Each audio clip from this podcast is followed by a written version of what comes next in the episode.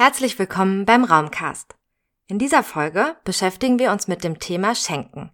Genauer mit dem Verschenken in der Öffentlichkeit. Im Gespräch mit BetreiberInnen von Umsonstläden und Foodsavern untersuchen wir verschiedene Phänomene des Gebens. Wir wollen wissen, was die AkteurInnen antreibt, welche Konzepte sie verfolgen und welche Probleme durch das Verschenken im öffentlichen Raum entstehen können.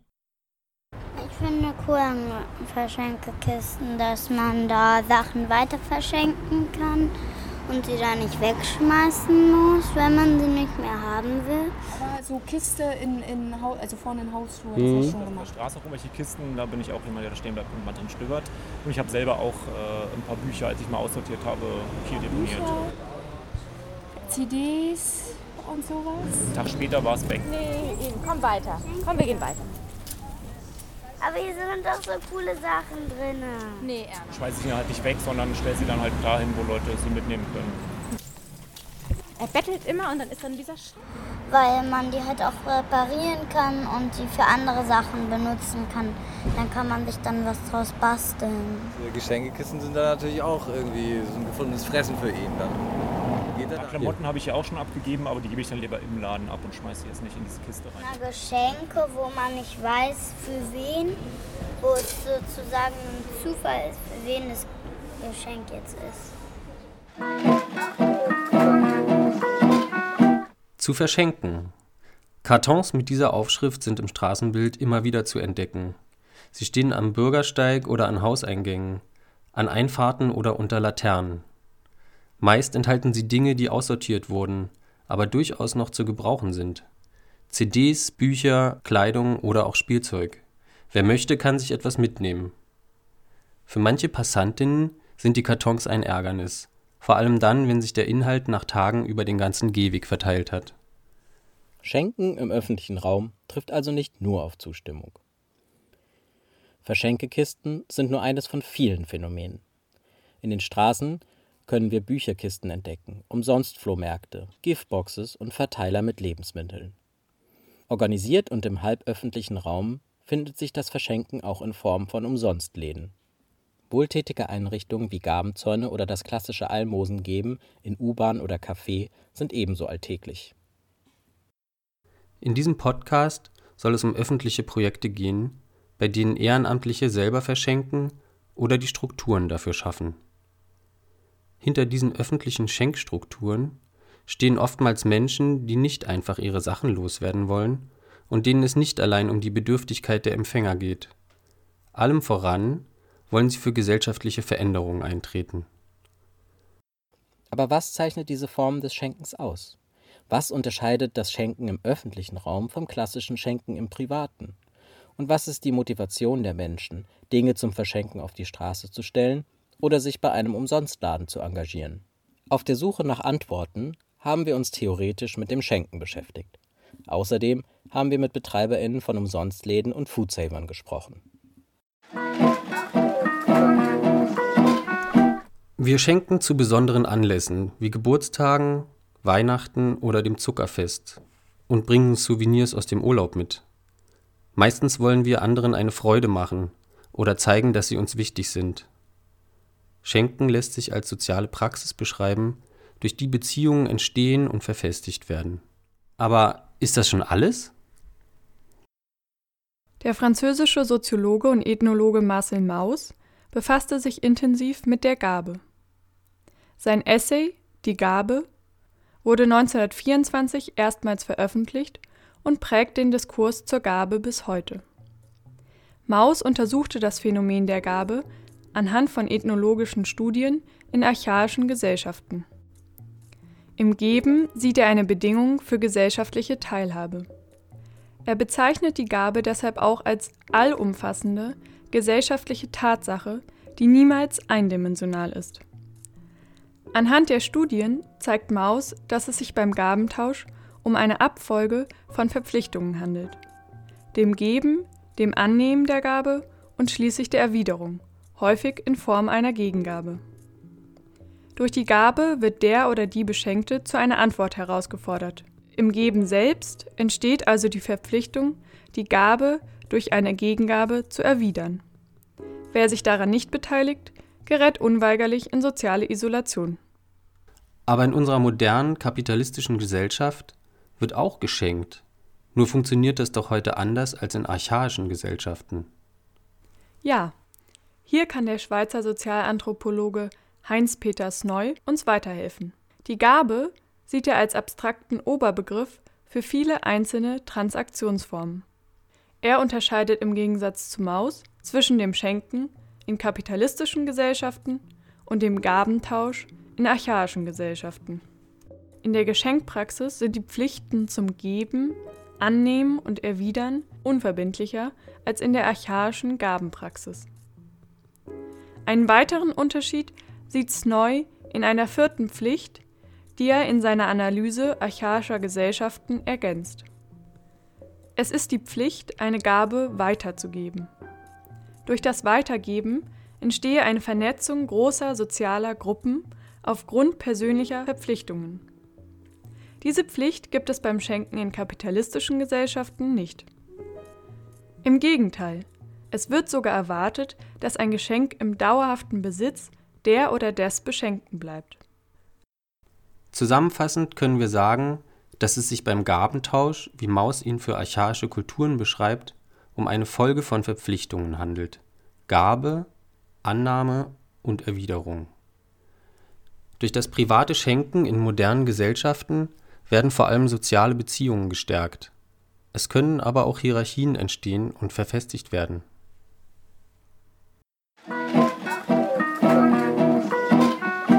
Im nächsten Schritt wollen wir nun auf das Verschenken im öffentlichen Raum blicken und fragen, was an dieser Form des Schenkens anders ist. Wenn ich jetzt zum Beispiel an Verschenkekisten auf dem Gehweg denke, das ist ja was ganz anderes, als einen Freund oder eine Freundin zu beschenken. Ja, bei einer Verschenkekiste finden Geben und Nehmen zeitversetzt und anonym statt, da sich die Gebenden und die Nehmenden gar nicht kennenlernen. Im Gegensatz zum privaten Schenken zwischen zwei Menschen ist eine Verschenkekiste also nicht geeignet, eine soziale Beziehung zu stärken. Und zu einer Gegengabe kommt es hier auch nicht, da sich die Menschen nicht begegnen. Aber warum schenken die Menschen dann im öffentlichen Raum? Freude oder auch Dankbarkeit der Beschenkten kann es nicht sein und auch nicht die Erwartung einer Gegengabe. Was treibt die Menschen dann an? Um Antworten auf diese Fragen zu finden, haben wir mit Menschen gesprochen, für die das öffentliche Verschenken Teil des Alltags geworden ist. In Berlin-Mitte treffen wir Gerard Roscoe. Gemeinsam mit anderen Ehrenamtlichen verteilt er in der Nähe des Alexanderplatzes Lebensmittel. Gerard und seine MitstreiterInnen sind Foodsharer. Mit dem Lastenrad haben sie die Lebensmittel zuvor von einem Supermarkt abgeholt. Der Supermarkt hätte die Lebensmittel sonst weggeworfen. Nicht etwa, weil sie verdorben sind, sondern weil beispielsweise das Haltbarkeitsdatum abgelaufen ist. Unter Einhaltung der Abstandsregeln zu Zeiten der Covid-19-Pandemie verteilen sie die Lebensmittel. Gerard erzählt uns, wer daran teilnimmt. Also wir retten Lebensmittel und hier am Alexanderplatz haben wir seit über sechs Jahren, seit ungefähr sieben Jahren eine öffentliche Verteilung. Das heißt, wir fair, beschreiben wir auch gerne fair wie Englisch, also weil wir wollen, dass viele Menschen daran äh, partizipieren können an den Lebensmitteln. Und hier verteilen wir Menschen, es sind oftmals wirklich auch bedürftige Menschen, die auf der Straße leben, es sind Rentner und Rentnerinnen, Studenten, Studierende. Aber ähm, wir geben das auch gerne weiter an Menschen, ganz normale Menschen, die auch ihren normalen Beruf haben und auch normales Einkommen. Das ist für uns keine, spielt keine Rolle. Es geht darum, wir wollen auch nicht entscheiden, wer bedürftig ist oder nicht. Ja? Aber äh, wir geben das einfach weiter, damit die Sachen nicht in der Tonne landen, sondern dass sie noch gegessen werden. Hier hat sich das einfach rumgesprochen. Wir haben eine ganze Klientel von Menschen, unsere Gäste nennen wir sie, die einfach regelmäßig kommen auch und die froh sind oftmals, äh, dass wir Lebensmittel verteilen. Außer sonntags findet die Verteilung am Alexanderplatz jeden Tag statt. Insgesamt sind etwa 50 Menschen beteiligt, die sich die Tage aufteilen. Gerard schildert uns, wie sie sich organisieren. Wir sind kein eingetragener Verein oder so, sondern wir sind einfach so ein loses Netzwerk von Privatmenschen, die sich dafür einsetzen, dass nicht so viel Lebensmittel im Müll landen.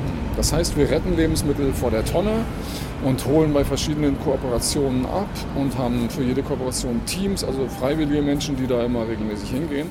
Auf der Webseite foodsharing.de wird die Zahl der aktiven Foodsaver im deutschsprachigen Raum mit über 80.000 angegeben, die sich ehrenamtlich für eine Welt ohne Lebensmittelverschwendung engagieren und vorwiegend von geretteten Lebensmitteln leben. Durchschnittlich gibt es in Deutschland 3000 Lebensmittelabholungen pro Tag. Wesentliche Motivation für das ehrenamtliche Engagement der Foodsaver ist die enorme Menge an Lebensmitteln, die in Deutschland täglich weggeworfen wird. Allein in Deutschland werfen wir ca. 18 Millionen Tonnen pro Jahr weg. Das ist mehr als ein Drittel aller produzierten Lebensmittel. Die landen mal soeben in der Tonne. Lebensmittel zu retten und zu verteilen ist für Gerard verknüpft mit dem Wunsch nach einer anderen Kultur des Wirtschaftens. Ursache für die Verschwendung ist in seinen Augen die moderne kapitalistische Verwertungslogik.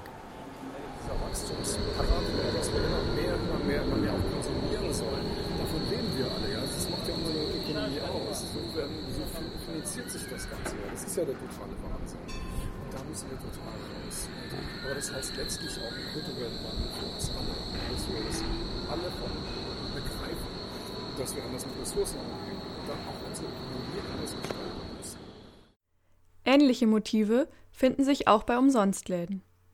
Ihren Ursprung haben Umsonstläden in der Free-Shop-Bewegung der 60er Jahre in den USA, die eine Alternative zur Geldwirtschaft schaffen wollten. Der erste Umsonstladen in Deutschland wurde 1999 in Hamburg gegründet. Hier engagieren sich bis heute Menschen für eine alternative Umsonstökonomie. Der Arbeitskreis Lokale Ökonomien in Hamburg betreibt den Umsonstladen Altona sowie diverse andere Projekte.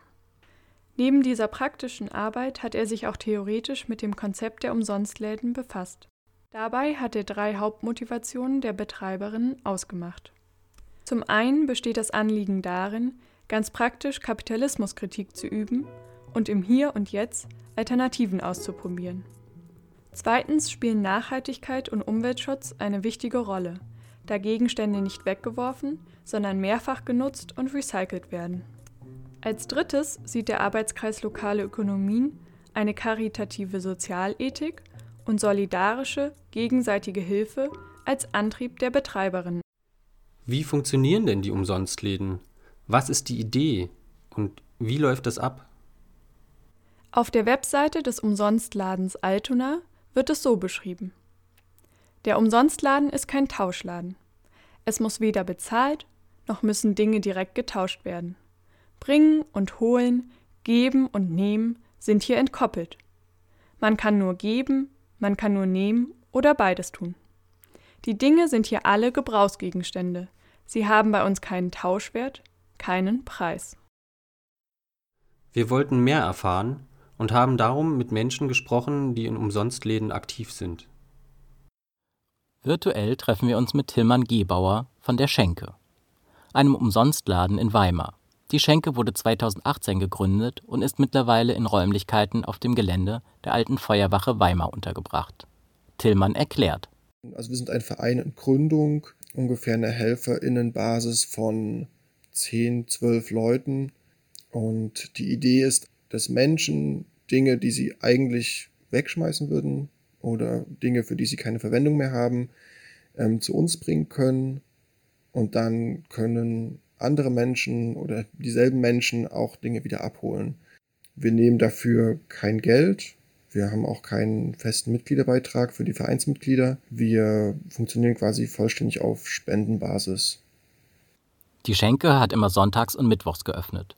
Mittlerweile wird der Umsonstladen so gut angenommen, dass die Schenke im August 2020 bis auf weiteres keine Kleidung mehr annehmen konnte, obwohl ein richtiges Ladenlokal mit mehreren Räumen zur Verfügung steht. Dort sortieren Tillmann und seine MitstreiterInnen die abgegebenen Sachen in Regale auf Kleiderstangen und Tische. Tillmann erzählt uns, wie das Konzept angenommen wird. Während unserer Öffnungszeiten kommen quasi Leute, die ihr Einfamilienhaus leer räumen, genauso wie Studis oder Menschen, die auf Sozialleistungen angewiesen sind. Also ich finde äh, die Reaktion der Menschen total interessant zu beobachten, die bei uns sind, weil vielen Leuten das Konzept auch relativ fremd ist zum ersten Mal und das quasi auch immer wieder erklären, wie das abläuft und halt sagen, dass sie sich hier alles mitnehmen können und dass wir jetzt auch ähm, keine Gegenleistung erwarten oder sowas. Und ich glaube, das ist auch so ein bisschen dadurch, dass wir in so einem Ladengeschäft sind, kommt es manchen Leuten vielleicht auch so ein bisschen befremdlich vor, quasi in den Laden reinzugehen, sich Dinge auszusuchen, die man gerne haben möchte, die man braucht und dann halt wieder rauszugehen, ohne was zu bezahlen. Auch in Berlin gibt es mehrere Umsonstläden. Nikolai Wolfert betreibt neben der Leih- und Schenkplattform kosum.de zum Beispiel eine Verschenkecke im Zentrum Berlins. Wir treffen Nikolai nicht weit entfernt von der Lebensmittelverteilung am Alexanderplatz, im ehemaligen Haus der Statistik. Oben auf dem Hausdach steht in großen Buchstaben Alles anders Platz. Besonders im Kontrast zum Alexanderplatz mit dem Überangebot an Kaufhäusern wird deutlich, dass hier eine andere Kultur des Miteinander erprobt werden soll. Im hinteren Teil befindet sich das Haus der Materialisierung, ein Labor für nachhaltige Ressourcennutzung. Hier betreiben Nikolai und seine MitstreiterInnen einen Verschenkebereich, der für die Öffentlichkeit zugänglich ist. Neben Büchern, CDs und Spielsachen warten hier auch Blumentöpfe, Schuhe oder Pflanzen darauf, von Interessierten mitgenommen zu werden. Nikolai beschreibt, wie der Raum seine Funktion erhält. Indem ich sage, da ist ein Raum, wo geschenkt wird, ist er auch da. Das ist so ein bisschen äh, ein philosophischer äh, Trick. Also überall, wo ich raufschreibe, zu verschenken, ist Verschenkbereich. Ein Motiv, sich zu engagieren, ist für Nikolai der Überfluss an Konsumgütern. Das andere ist, dass wir eigentlich in einer Überflussgesellschaft leben können. Also wir, man verschenkt, weil es gibt zu viel Brot. Man verschenkt, weil es zu viel, zu viel Bücher gibt. Ja, weil es zu viel Klamotten gibt. Deswegen verschenke ich. Eigentlich ist genug für alle da. Nach Angaben des Statistischen Bundesamts steigt die Zahl der Gebrauchsgüter in deutschen Haushalten nach wie vor an. Außerdem werden viele Gegenstände durch neue ersetzt, bevor sie ihre Funktion verlieren. Die Menge an Dingen, die uns umgeben, wächst von Tag zu Tag. Aber was hat das Aussortieren und Weitergeben von überflüssigen Dingen mit Schenken zu tun? Altes Brot, gelesene Bücher und getragene Klamotten sind doch keine wirklichen Geschenke. Was du meinst, ist wahrscheinlich der persönliche Charakter, der hier verloren geht. Marcel Mauss verweist in seiner Analyse des archaischen Gabentauschs auf den besonderen Charakter, der einer Gabe innewohnt. Demnach übergibt der oder die Gebende durch die Gabe einen Teil des Selbst an den Empfänger. Gleichzeitig offenbart sich das Bild, das sich der Gebende vom Empfänger macht. Beim privaten Schenken ist das auch heute noch so. In den von Maus beschriebenen archaischen Ritualen des Gabentauschs findet außerdem eine verschwenderische Zerstörung statt. Materieller Überfluss wird zelebriert, um die eigene Überlegenheit zu demonstrieren. Etwa beim nordamerikanischen Potlatch, wo sich die Clans mit immer luxuriöseren Gaben überboten, bis an die Grenzen ihrer eigenen Existenzgrundlage. Auseinandersetzungen wurden nicht mehr gewaltsam ausgetragen, sondern durch einen Gabenwettstreit. Die Überlegenheit eines Clans zeigte sich dadurch, mehr verschwenden zu können. Im öffentlichen Schenken ist die Situation ja eine andere. Hier soll Überfluss und Ressourcenverschwendung gerade etwas entgegengesetzt werden.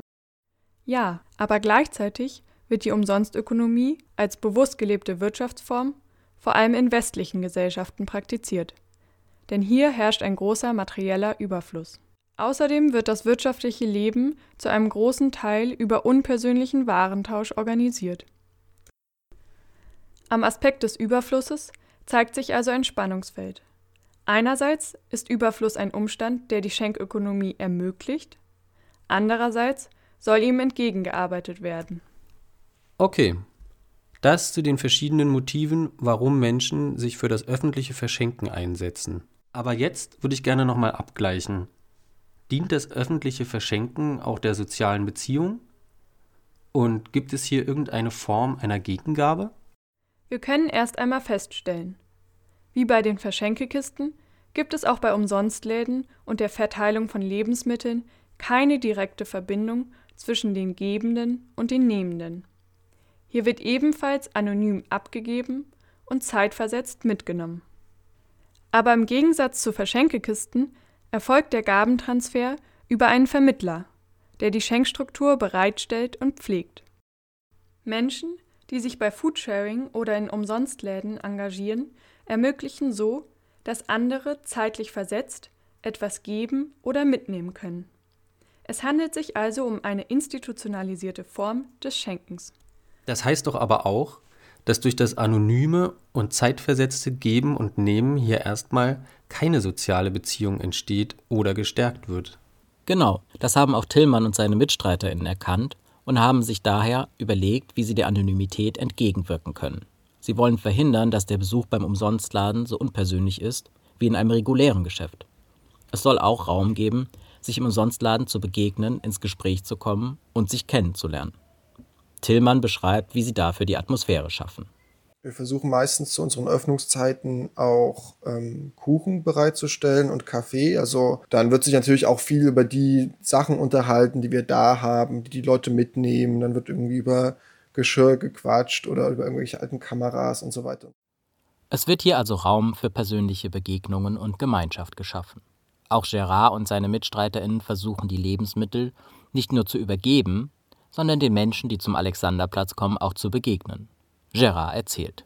Dass wir auch rauskommen aus dieser Tauschlogik, dass man immer glaubt, man muss einen Gegenwert für das bekommen, was man gibt. Wenn wir Getränke gerettet haben, Beispiel, es wird nicht nur immer diese Verteilung sondern es wird auch noch einen Moment stehen und was trinken zusammen, dass man sich eher so auf Augenhöhe begegnet, um wegzukommen von diesem hier, wir sind die, die was geben und wir sind die, die was nehmen. Also mir persönlich wäre es wichtig, wir würden eher uns so auf Augenhöhe begegnen, insgesamt so in der Gesellschaft. Soziale Beziehungen spielen also auch beim Verschenken im öffentlichen bzw. halböffentlichen Raum eine wichtige Rolle. Allerdings mit dem Unterschied, dass sie in gewisser Weise losgelöst sind vom Schenken. Die verschenkten Gegenstände selbst stärken zwar nicht die Beziehung zwischen zwei Menschen, können aber Gemeinschaft in einer Nachbarschaft schaffen und das Gefühl geben, Teil eines größeren gesellschaftlichen Wandels zu sein. Ein weiterer Aspekt ist, dass beim privaten Schenken ja meistens erwartet wird, dass sich die Beschenkten dankbar zeigen. Zumindest ist das eine gesellschaftliche Norm. Beim öffentlichen Schenken spielt das auch eine Rolle, allerdings etwas anders als beim privaten Schenken. Denn die Gebenden und Nehmenden begegnen sich oft gar nicht, sodass der oder die Beschenkte sich gar nicht bedanken kann. Die Menschen vom Umsonstladen Schenke in Weimar übernehmen daher bewusst eine vermittelnde Rolle zwischen Gebenden und Nehmenden. Tillmann vom Verein der Schenke sieht ihre Aufgabe unter anderem in der Wertschätzung der Gebenden in Form von Dankbarkeit. Wenn Leute was vorbeibringen, dass wir versuchen ganz deutlich auch ähm, Danke zu sagen dafür, ähm, weil wir das Gefühl haben, dass die Leute oder bestimmte Leute halt gerne was Gutes tun wollen damit und dann eine gewisse Dankbarkeit auch erwarten. Ähm, und das haben wir uns quasi selber auch so ein bisschen dann versucht zu geben als eine Regel, dass wir das immer sehr deutlich machen. Ähm, obwohl wir ja eigentlich nicht die Menschen sind, die davon jetzt profitieren, weil wir die Dinge äh, meistens dann nicht selber mitnehmen, sondern das dann halt weitergeben, ähm, muss aber irgendwie so eine Brücke gebaut werden zwischen den Leuten, die ähm, die Dinge mitnehmen und den Leuten, die Dinge hinbringen. Und das sind halt wir. Zum Aspekt der Dankbarkeit finden wir unter anderem Hinweise beim Anthropologen Helmut Berking. Er unterscheidet zwischen der Dankbarkeitspflicht, wie sie im rituellen Gabentausch archaischer Gesellschaften zu finden ist, und Dankbarkeit in modernen Gesellschaften. Im vorneuzeitlichen Gabentausch sei Dankbarkeit eine institutionalisierte Gefühlsnorm. So wie die Gabe die Gegengabe erfordere, rufe das Geschenk die Verpflichtung zur emotionalen Dankbarkeit hervor. Die Dankbarkeitspflicht entstehe beim rituellen Gabentausch durch die enge Verknüpfung des Gabentauschs mit der sozialen Position und damit einhergehenden Machtgefällen. In modernen Gesellschaften sei man zwar nicht von der Pflicht befreit, Gesten der Dankbarkeit zu zeigen, wohl aber von dem emotionalen Empfinden zur Dankbarkeit verpflichtet zu sein. Im Gegensatz zum rituellen Gabentausch wird hier Verbundenheit statt Unterlegenheit und Anerkennung statt Macht geschaffen.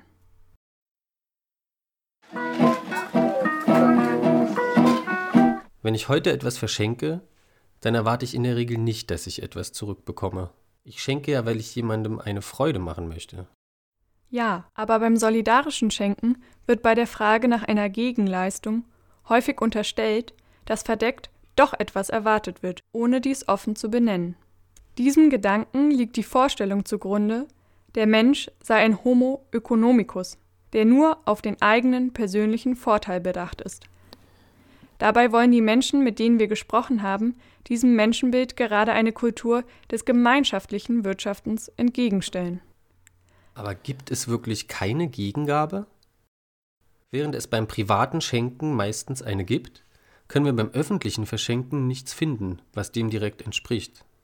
Das liegt einerseits daran, dass es schwer ist, ein Geschenk zu erwidern, wenn man den Schenkenden nicht kennt. Andererseits wird auch keine Gegenleistung verlangt, um etwas aus einem Umsonstladen mitnehmen zu dürfen. Der bereits erwähnte Sozialanthropologe Heinz-Peter Sneu macht hier eine aufschlussreiche Unterscheidung zwischen zwei Arten von Transaktionen. Bei der liquidierenden Transaktion wird die Gabe mit einer äquivalenten Gegengabe vergolten. Damit ist der Gabentausch ausgeglichen und es gibt keinen weiteren Grund mehr zu interagieren. Bei der nicht liquidierenden Transaktion, zu der das organisierte Verschenken zählt, findet keine exakte Vergeltung durch eine äquivalente Gegengabe statt und wird auch nicht gewollt. Viel entscheidender ist für die Akteure eine positive Verpflichtung, die aus einer fortlaufenden Interaktion zwischen den Beteiligten entsteht. Die soziale Beziehung wird hier indirekt gestärkt. Sie äußert sich nicht durch direktes Tauschen, sondern manifestiert sich im Anspruch, grundsätzlich offen und großzügig gegenüber anderen Menschen zu sein. Nikolai von der Verschenke-Ecke im Haus der Materialisierung beschreibt seine Ambitionen beim solidarischen Schenken zum Beispiel so. Ich wünsche mir dieses soziale Verschenken, dieses persönliche Verschenken. Und diese, lass uns mal eine andere Kultur des Miteinander machen, ja, wo man eben nicht, wo nicht jeder Eigentum und nicht jeder in seine eigene Tasche wirtschaften muss, sondern wo man sagen kann, hier, das ist für alle da. Und ich bin großzügig und ich will, dass ihr alle, dass ihr alle, alle habt. Für Nikolai ist das Verschenken im öffentlichen Raum im Idealfall also kein anonymer Akt, sondern im Gegenteil, eng mit dem sozialen Miteinander verbunden. Aber bleiben wir mal bei der positiven Verpflichtung. Wie äußert sich das beim öffentlichen Verschenken? Übertragen auf unsere Praxisbeispiele wird sie darin sichtbar, dass die Engagierten einen respektvollen Umgang mit den Schenkstrukturen erwarten. Menschen, die diese nutzen, sollten sich für diese Strukturen auch verantwortlich zeigen. Denn solidarisches Schenken funktioniert nur, wenn die Orte des Gabentauschs auch gepflegt werden. Die Foodsaver haben zum Beispiel neben der Verteilung am Alexanderplatz auch sogenannte Verteiler. Verteiler sind öffentlich zugängliche Übergabeorte wie Kühlschränke oder Regale, meist in halböffentlichen Räumen wie Büros oder Gemeinwohlprojekten. Alle sollen dazu Zugang haben, im besten Fall rund um die Uhr. Hier bringen Foodsaver Lebensmittel vorbei, die sie selber nicht mehr verbrauchen können. Alle Menschen sind eingeladen, sich daran zu bedienen. Auf der Website foodsharing.de gibt es daher eine Karte, auf der alle Verteiler eingetragen sind. Gerade beim Weitergeben von Lebensmitteln spielen Hygiene und Sauberkeit eine wichtige Rolle. Gerard berichtet von den Erfahrungen mit den Verteilern. Bei den Verteilern ist es zum Beispiel auch ein Anliegen, wenn die zu verschmutzt werden oder wenn Leute nicht achtsam mit, den, mit diesen Ressourcen umgehen, die wir dann zur Verfügung stellen, dann ärgert mich das auch. Ich würde mir das wünschen, dass die Menschen, die die nutzen, unsere Verteiler, auch begreifen, dass es wichtig ist, dass sich jeder, der den nutzt, auch dafür einsetzt, dass der in Ordnung gehalten wird. Ja? Also, dass man die Dinge, die nicht mehr gut aussehen, wirklich dann entsorgt, dass man da auch mal vielleicht wischt und irgendwie guckt, dass die einfach in Ordnung gehalten werden. Das klappt noch nicht so gut, muss ich ehrlich sagen. Das haben wir alle noch nicht so gut gelernt, ja, dass wir sorgsam mit Dingen umgehen, weil wir auch in diesem Überfluss leben. Man hat, wo lernen wir das? Die Pflege der Strukturen allein garantiert aber nicht ihr Fortbestehen.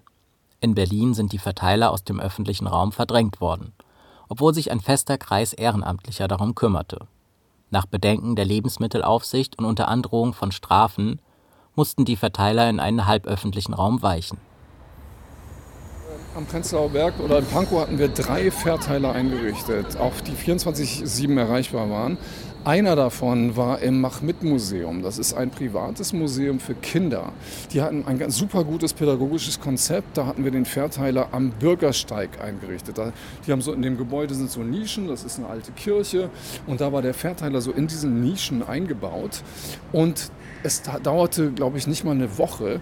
Da kam die Lebensmittelaufsicht und hat den geschlossen. Und zwar unter Androhung von 50.000 Euro. Ja, weil die sagen, das wäre zu gefährlich, das ist äh, zu, sehr, zu sehr in der Öffentlichkeit. Das ist einfach so, dass da gibt es keine Kontrolle. Und ähm, also da haben uns die Behörden einfach die totalen Probleme gemacht. Das haben wir immer wieder erlebt. Bei den Verteilern im öffentlichen Raum konnten die Auflagen der Lebensmittelaufsicht durch Ehrenamtliche nicht erfüllt werden und eine gemeinsame Lösung mit den Behörden ist auch weiterhin nicht in Sicht.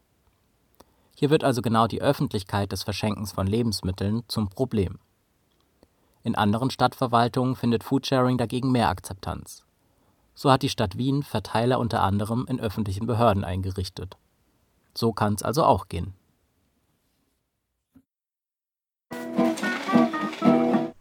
Generell lässt sich sagen, dass es ein breites Feld gibt, das sich unter dem Begriff des alternativen Wirtschaftens zusammenfassen lässt. Eine einheitliche Definition gibt es jedoch nicht, außer vielleicht, dass es um eine Alternative zum kapitalistischen Wirtschaftssystem geht. Daran wird besonders kritisiert, dass ein stetiges Wirtschaftswachstum vorausgesetzt wird, mit dem unter anderem ein steigender Verbrauch an Ressourcen einhergeht. Ein Teil des alternativen Wirtschaftens ist die Schenkökonomie oder Umsonstökonomie. Dabei ist das Ziel, Wirtschaft und Gesellschaft grundlegend zu verändern. Dass es zum einen kein Profitstreben mehr gibt und zum anderen keinen berechnenden Tausch mehr. Der Kern der Umsonstökonomie liegt deshalb in der Entkopplung von Geben und Nehmen. Also genau so, wie wir es bei Umsonstläden und Verteilern beobachten können. Außerdem orientiert sich die Umsonstökonomie an den Bedürfnissen der Menschen und funktioniert nach dem Prinzip der gegenseitigen Hilfe. Das finde ich wirklich gut. Aber wie wir schon besprochen haben, funktioniert es ja gerade nur, weil es einen Überfluss an Waren gibt. Außerdem werden nur die Dinge verschenkt oder weitergegeben, die zu schade zum Wegwerfen sind und noch von jemandem gebraucht werden könnten. Ja, das ist paradox. Aber trotzdem können Umsonstläden aufzeigen, wie die Weitergabe oder Verteilung von Dingen auch anders organisiert werden kann. Zum Beispiel machen sich die Menschen mehr Gedanken über den Gebrauchswert von Dingen. Es findet also ein Umdenken statt und das ist schon ein wichtiger Schritt für Veränderung. Im Podcast haben wir außerdem nur über das Schenken von materiellen Dingen gesprochen. Umsonstökonomie schließt aber auch immaterielle Handlungen mit ein. Zum Beispiel bieten Menschen kostenlos ihre Hilfe an aber auch die Arbeit in Umsonstläden wird nicht bezahlt und kann als Teil der Umsonstökonomie angesehen werden. Vielleicht lässt es sich am besten so beschreiben. Das Verschenken im öffentlichen Raum ist ein kleiner Baustein einer großen Utopie, die auf einen achtsamen Umgang mit Ressourcen drängt und auf mehr gegenseitige Hilfe. Und die vor allem auch eine Alternative zum kapitalistischen Wirtschaftssystem schaffen will. Nicht umsonst leben all diese Projekte die sich der Idee der Umsonstökonomie verschrieben haben, von der Praxis, indem sie im Hier und Jetzt andere Möglichkeiten aufzeigen. Schaut doch mal, ob es in eurer Nähe auch einen Verteiler gibt oder einen Umsonstladen und werdet selbst aktiv. Diese Raumcast-Folge über das Verschenken im öffentlichen Raum stammt von Ludwig Meckel, Hanna Müller und Jan Wagenitz. Während der Produktion wurde den dreien einmal mehr klar, dass die besten Geschenke solche sind, die von Herzen gemacht werden. Egal wer sie am Ende bekommt. Was denkt ihr? Schreibt uns gerne eure Kommentare. Und folgt dem Raumcast doch bei Soundcloud, Spotify, iTunes oder schaut auf unserer Website raumcast.de vorbei. In der nächsten Folge beschäftigen wir uns mit dem Thema Stress in der Stadt. Doch, was ist überhaupt Stress? Und wie erleben wir ihn in unserem städtischen Alltag? Spannende Fragen über Stress im öffentlichen Raum werden wir nächste Woche klären. Das war der Raumcast, der Podcast zum öffentlichen Raum. Diese Folge wurde in Zusammenarbeit mit dem Center for Metropolitan Studies erarbeitet.